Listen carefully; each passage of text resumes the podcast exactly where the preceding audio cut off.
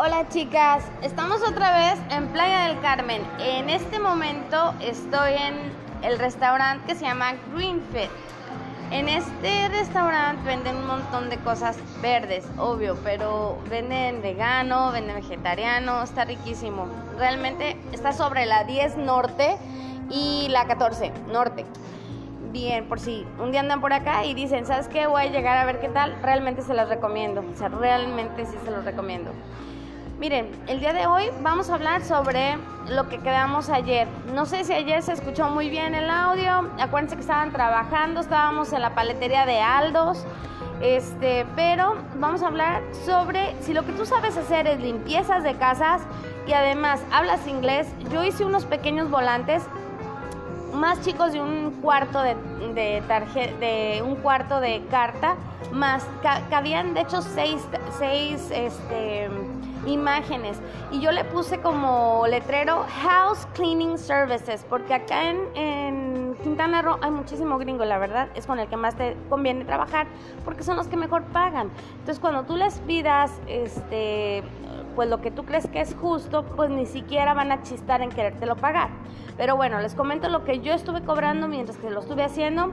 Y otra cosa, mi letrero dice algo así como services offered, kitchen, bathrooms, offices, dusting, mopping y vacuuming. Si se dan cuenta no dice habitaciones, pero eso lo hice adrede porque lo que quiero es no meterme en problemas y casi siempre en las habitaciones están cosas muy personales y no queremos meternos en problema. Otra cosa que dice es one time, weekly, bi-weekly y monthly. Eso, ah, y abajo dice call now, que es eh, nuestro llamado de acción y más abajo dice Verónica Gutiérrez.